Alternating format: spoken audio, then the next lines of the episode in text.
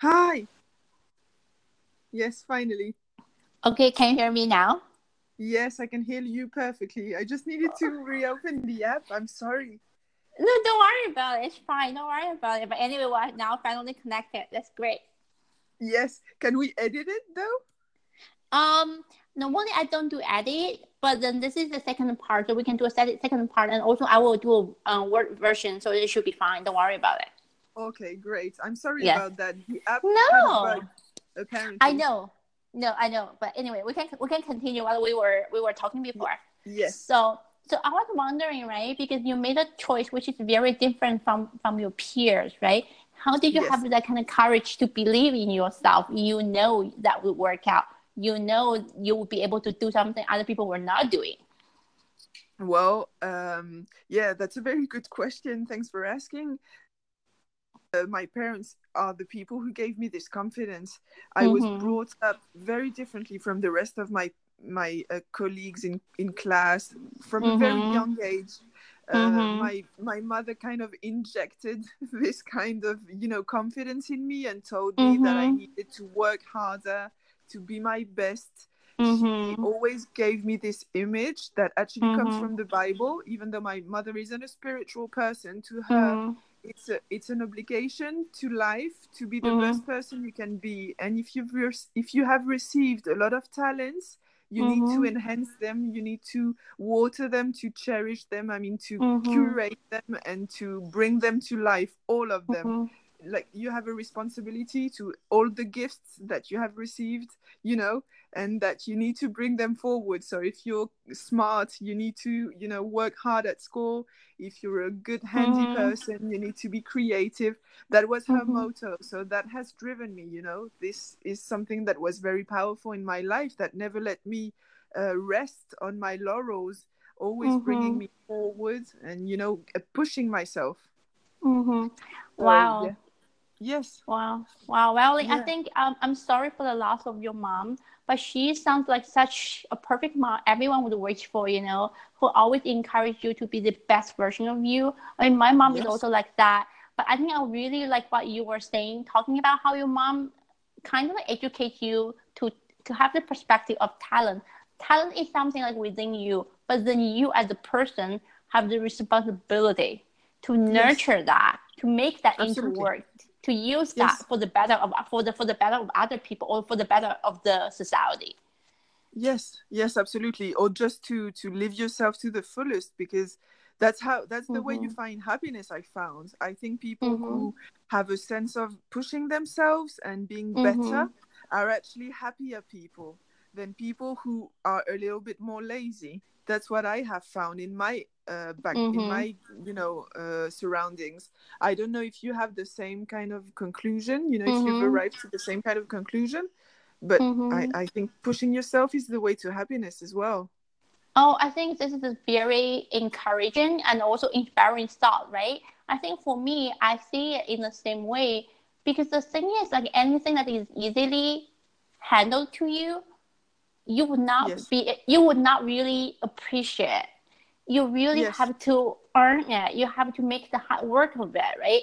I think I Yes. totally agree with you. Like, especially for people like us, you know, this kind of generation, um, we are very self actualization centered. We want ourselves to achieve something we even never thought about before. When you Yes. actually get that down, that kind of sense of self, that kind of your sense of confidence will definitely rock it up. You will definitely believe you can do whatever you want to do. I think that's definitely a very good feeling. I totally agree with you. Yes. Yeah, I think I think I think when I'm when I was when I'm starting cook, right? And now when I think about think think back, I Yeah. feel like it was a joke, you know. Think about that. Even when I was beginning at the beginning, I was I think now, you know, like I was calling you aloha. I was like, Yes. okay, I'm going to do this project because I'm so passionate about it. I want to inspire other women. And then I, I want to do it through a Yes. lingerie, right? But the thing is like actually when you really think very Yeah. rationally, I was a finance person before. I never, Yes, I never had an right. experience in this textile or fashion business, right? But I'm like, I'm, I'm going to do it, you know. Yeah. But thank you so much for believing in me, and finally I got it down. yeah well thank you for believing in me i mean it's a it's a you know it's a two-way street so i think you deserve everything that's you know that uh, uh, everything you're building you deserve it because you're such a very you know a passionate woman and as i said you believe in people so everything that's happening that you say Mm. is a luck or is uh, i think you deserve so yeah i really believe in putting out there what you receive Thank you so so so much. and i think you're doing great Thank you. that. yes can i can i ask you a quick question Sure. before we finish yes i would love to know there's something i mean i haven't even started in how because i'm very admiring of you i think you're uh, you you really uh, stroke me as something very uh, cultivated and i can tell you're uh yeah passionate but as well you have a lot of Mhm. knowledge and i wanted to ask you something that has nothing to do with the, any of Sure. these qualities that you have your your double culture Uh-huh. i, I Mhm. would like to know what what this has brought i mean i'm sure you can't even start to describe everything that this has brought into your life you're having the, a sense of a double Mhm. culture i know you you're part chinese but you've been brought up in the us am Um, i I went to school in US. Yes, I was But living in US for a long time. Yes. yes yes but you're uh, hundred percent you're Yeah. born in china and Yes. raised in china yeah so but you you do have a sense of the occidental culture having done college Mhm. right Mhm. in, in the us Yeah. Yeah. I wanted to know what your Chinese culture, what your Chinese heritage, what your Mhm. Chinese background uh, has brought to you, uh, you know, compared to us Occidentals. What what do you think are your your I mean the the best qualities like I explained you know the culture Mhm, that my mhm. mom gave me what are yours what are the tips that Mhm. your mom gave you that might be maybe stem from the Chinese culture Mhm. that are you know good really great Mhm. inspiration Sure. to you Um, I think um, I probably have to clarify a little bit here. Um, I went to US for my MBA, Yes. but then I was living in US for ten years, and in between, I was also traveling Yes. a lot, right? I was traveling in Europe, you know, yes and also in Asia as well. I was also traveling in Africa um, for work as well. I think actually, you know, when you travel so much, when you have so much exposure yes to a culture that is not native to you, you actually know yourself better because you would have a comparison to know who you are and where Yes. you come from. okay So yes um, I think also by speaking two language also gives me a lot of um, appreciation for the nuances of different culture because you began to have relatively more Yes. observe observe. I mean, I don't know. If, I don't know. If like obs- being more observing. Probably being more respectful for different culture. yes And also because China Yes. is a country which has like five thousand years, you know, like history. And also I went to school Yes. here, you know, I'm also Chinese. Um, I think one of the things I really appreciate when, when I was also a kid, I mean, the education system in China and in in US are totally different. But I think one thing I really appreciate about the Chinese education, and also probably my upbringing, um, because I have learned piano for more than 12 years. So that's a long time to practice. Yeah. I think it's really about yes being humble and do the hard work and be persistent. Because because a lot Okay. of things when I was thinking about that, right? I think a lot of people that give up on a lot of hard work um or challenge is because then I think probably in your nature you need a very quick response or feedback to see who you are, whether you are good or bad. But for a lot of Yes. difficult project or work, you need time, right? Think about that. When I learn, I'm, I don't know if you learn any musical instrument. When you learn something like that, every day you have you have to practice hours and hours. But right, absolutely it's 10,000 exactly, hours yeah, that's what they say 10,000 yeah. 10,000 So, hours but then when you were practicing practicing that like, every day, you don't feel the difference. But after a few years, Yes. you will definitely see how you improve yourself. But that is the persistence that really yes push you through the whole process. Every day, really mini mini Okay. step. I think that's really something from my my own upbringing that really shaped who I am um until today. Yes. okay great that's that's a perfect response i see what you mean being Mhm. patient and yeah put in the hard work i love that Yeah, but thank you so so so much, Marlene. I really appreciate everything you have done for, so for us, for the brand. And I look forward, you know, I look Yeah. forward to working with you more in the future. Um, I'd love to. I can't wait for that Yeah. day to come because it was such a pleasure. I can't stress enough, you know, how lucky I was to be, you know, in contact with you and everything you let me do for your brand. It was a, a really great pleasure. All thank you so much. I think the universe put us together. Yes, absolutely. So let's see each other more. I can't wait for you to come. yeah, yeah, we should hang out for sure. You know, I will, I will come to Europe for my second shooting, and then we, we can meet up then. Yeah. That's perfect. Yeah. I can't wait. Well, good luck with everything. Thank you so much for having me. Thank you. And yeah, looking forward to Thank seeing you so much. soon. Have a good day. Bye. Yes, you Bye. too. Bye, Jing Jing. Bye.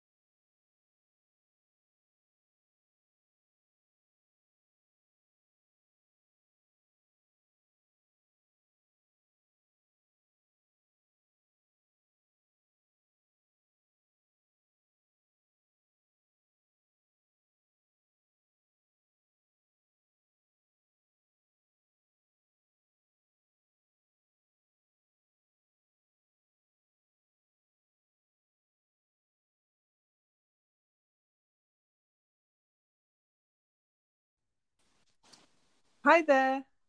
Hi, Rowling. How are you? How are you? I'm great. Thank you. How are you, Thank. Jing? I'm great. Thank you for asking. I'm right now in Shanghai. Okay, can you hear me correctly? Yes, I'm- yes, I yes. want- Okay, perfect. You hear me? Yes, I can hear you. Yeah. That's perfect. Right? I'm great. Thank you. Yeah, I'm really excited to do this. No, I mean, it's just so happy for me to hear your voice after so many. Yes, absolutely. Oh, I've been checking up on you, you know, I've been checking the website and everything. So, yeah. Thank you so, so, so much. Yeah, I mean, with core, core Yes. it's not going to be t- like today, you know. Key to find you to work together with you seriously. I mean, when when I put everything together, I was so excited to it put so put together. Thank you so, much for all the hard work. Yeah. Well, it was I you know it was a pleasure working with you too. I had so much fun. So, yeah, I'm I'm looking forward to get into this because that's what I want to talk about actually. But yeah, Sure. it was a great pleasure working for you too. Thank you, thank you. I think before probably it will be better for me just to give people a very brief introduction of you.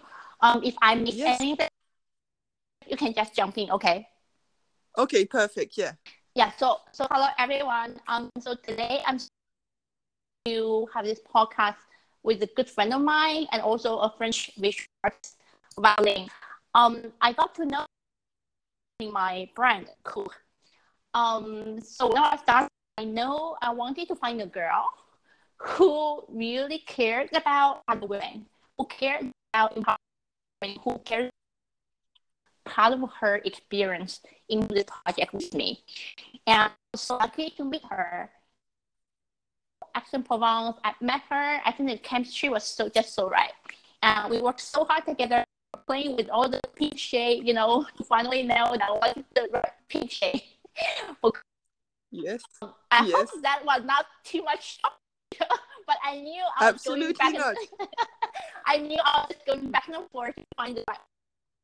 Anyway, we were so happy working together. Um, when finally I put the logo and everything with with the photo of the brand, I was this is something not not dream about. You know, even when I thought. And of course, I also became a good friend um, with Valen. So my first podcast for I was like, I want to introduce her to all my audience, all my friends, to let people know more about friends. That's why we are doing this podcast right now. Great. yeah, did I miss something? No, absolutely not. I think it's it's uh, accurate. Yeah. That's great. I, I can't wait to give my version of the process. But yeah, it's absolutely right. Oh, that's great. So if you want to jump in, you can talk about whatever you want to share with people. Yeah. Yeah. Well, uh, the so you want me to talk about the process of core? Mhm. It's something that I'm very yeah I'm very uh, adamant to do because I think it's really important to let people know how you uh, handled the process because it, it was something the way you handled it was something very admit. And in my whole career, I've been a graphic designer for 12 years now. Mhm. I'm 34 years old. Yeah, Uh-huh. I've been a freelancer for for for yeah 12 years Uh-huh. uh, I've never I've never quite worked in this way before, and I have to admit I really appreciated it. So let me explain a little bit why to all Sure. our listeners.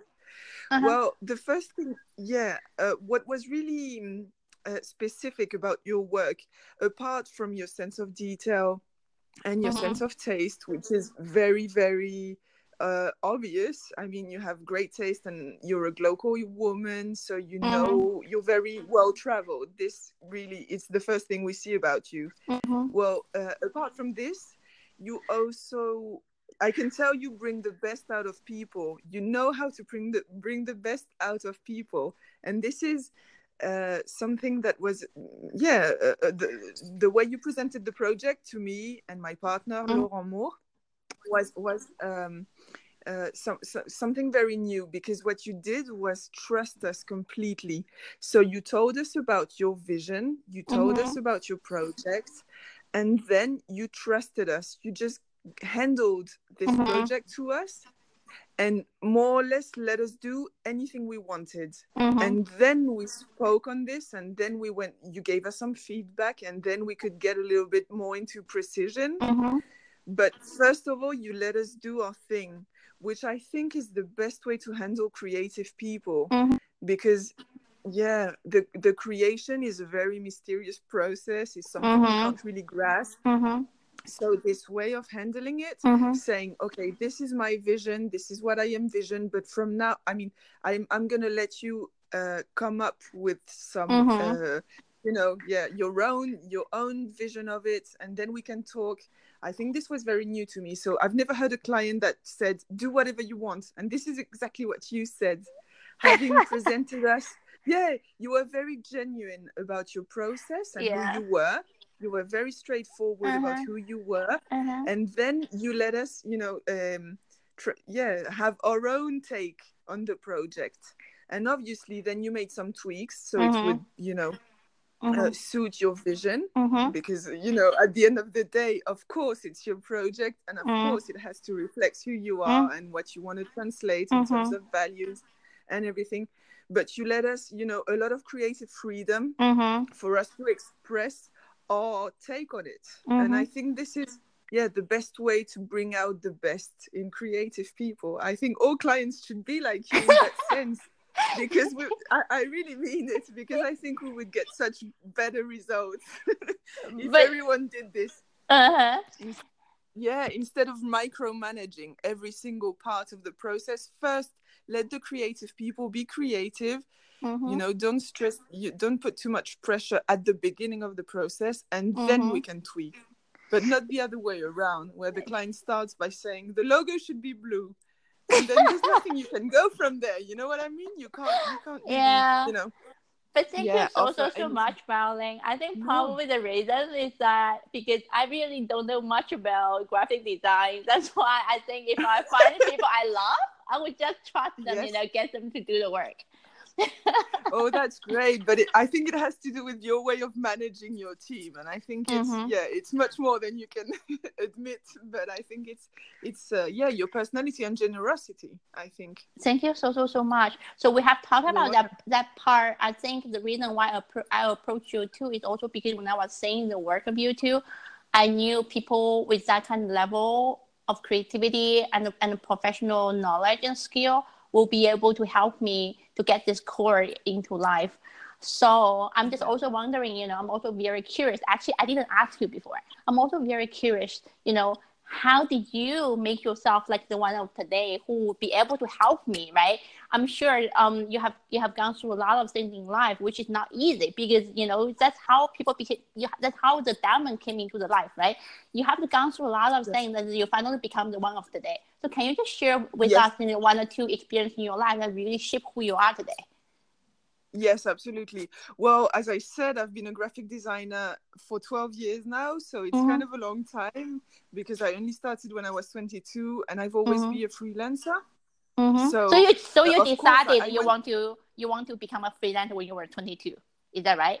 Yes, I decided I wanted to become a freelancer because I was very passionate and I always wanted to work internationally. And uh, I wow. did my studies in Spain. Yes, I lived in mm-hmm. Madrid for five years Mm-hmm. And while I was living there, the attraction of working with the US, for example, was very strong. A lot mm-hmm. of US studios and companies were appealing. Mm-hmm. You know, they found they found some kind of talent in me and asked uh-huh. them for me to work with them. So mm-hmm. the freelance uh, would, you know, allow me to be free and to be as creative as possible. Something you sometimes mm-hmm. forget when you work in house you don't mm-hmm. get to be as creative because you know mm-hmm. you only mm-hmm. work get to work with one brand whereas being mm-hmm. a freelancer i knew i would work with different brands and different mm-hmm. studios and mm-hmm. this is why you know i always wanted to uh, do this this way and not any other way so of course i had to go through some rough patches because for example straight out the bat in 2008 the economic mm. crisis hit the economy shifted Mm. So that was one of the first blows I had to overcome.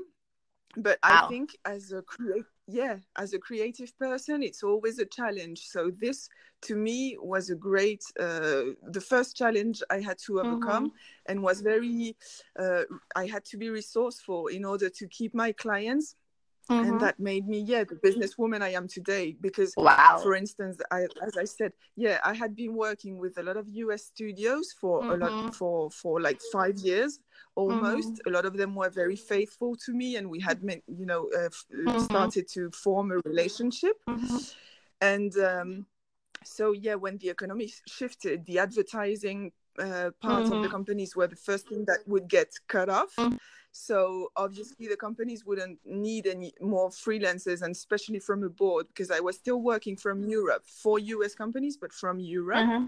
So uh, talents like me were starting to work in house. Mm-hmm. That's how the studios managed the economic crisis. Mm-hmm. So for me, it was a big change. And what I did was simply get off my feet and go to Paris and start my a whole new career with a whole new wow. a lot of clients over there and yeah it worked because i had a lot of success in paris mm-hmm. but it was very different from what i was doing uh-huh. you know until then uh-huh. So that was interesting wow so wow like yeah.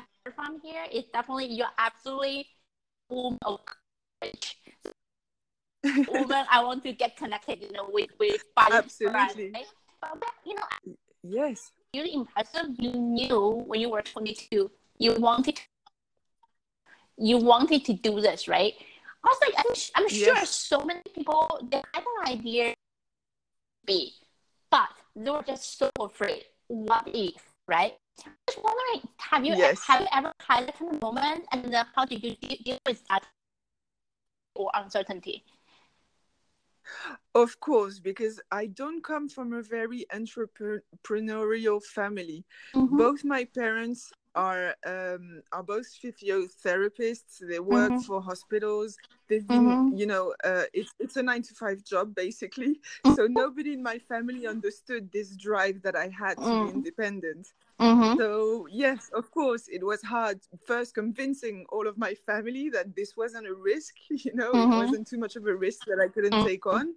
And then yes, of course, on the day to day, of course, it's it's. Um, harder to get loans and stuff like that but it's worth wow. it because I know the quality of my work mm-hmm. is so much better because I don't work for just one house. Mm-hmm. I work with many uh, clients. You know, mm-hmm. being a freelancer, they say that you have to be better because if mm-hmm. you do one bad job in mm-hmm. house, it doesn't mm-hmm. matter. You'll keep the job. But if you do one bad ha- uh, work outside you know in as a freelancer the mm-hmm. client will never uh, call you again. So you have to step up to your game and always be on your a game you know and be very mm-hmm. competitive because uh, there's a lot of graphic designers out there. So it's a competitive world.